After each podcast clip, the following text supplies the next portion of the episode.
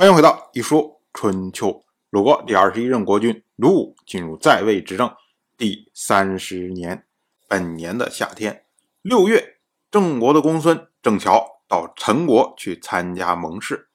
回国复命的时候，告诉郑国的这些大夫们，他说啊，陈国是将亡之国，不能和他们结盟。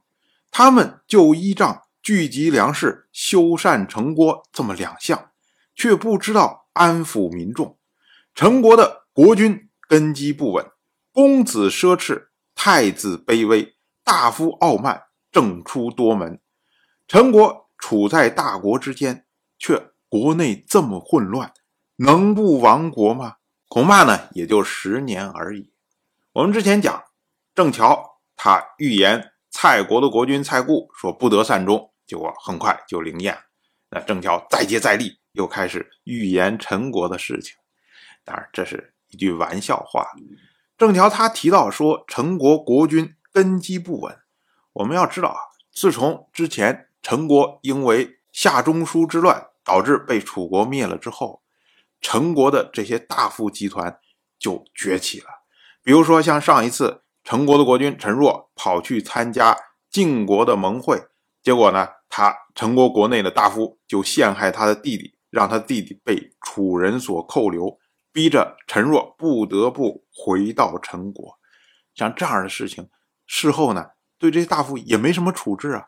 所以就是说啊，国君本身在国内支持非常的差。那自然，你根基不稳，你在位就容易出问题。而太子卑微，公子奢侈，也就是说，你本来预定好的继承人不被大家所看重。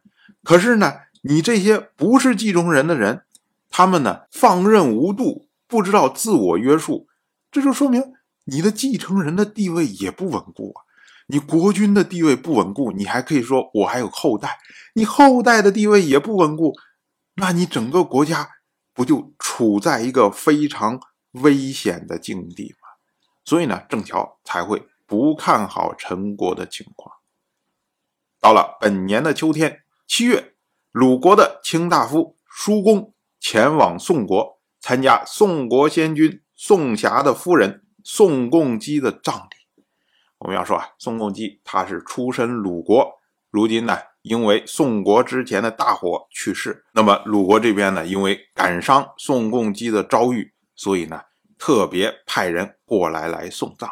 那依照当时的习惯，诸侯去世是大夫吊唁，卿大夫送葬；夫人去世是市吊唁，大夫送葬。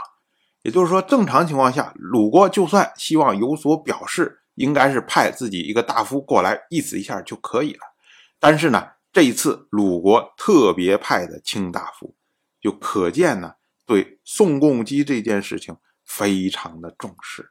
从我们今天的角度啊，可能很多朋友会认为，说宋共姬他呢碰见大火的时候，他一定要等待父母前来，然后呢才出房间，最后呢被火烧死。这个事情好像稍微有一点怪怪的，尤其呢。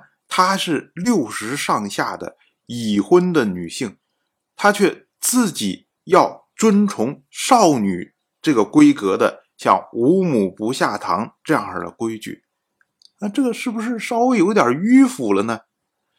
当然，我们要说啊，从我们今天来说，我们肯定不会认同他所坚持的五母不下堂这套东西，而且呢，我们甚至反对。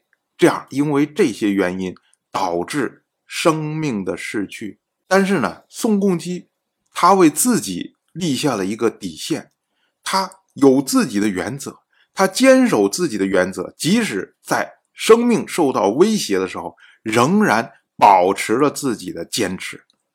我觉得我们可以不认可他所坚持的东西，但是对于他的这种坚持，却是值得我们尊敬的。古人会将宋共基称为贞妇，贞就是忠贞的贞，贞者正且固，也就是宋共基认为五母不下堂是他的正义，而他在生命受到威胁的时候，他仍然坚守自己的正义，这就是正且固。这就是真的。所以呢，《列女传》将宋公姬选入到贞顺篇，就是这个原因。当然，我就这么一说，您就那么一听。感谢您的耐心陪伴。一说春秋的第一本图书《惊泽》已经正式出版，《惊泽》收录了从春秋开篇到郑国国君郑务生去世的春秋故事，加上多篇的番外回声以及年表、人物关系图、春秋经原文等辅助内容，方便大家和音频参照阅读。有兴趣的朋友，快去公众号“一说春秋”看看吧。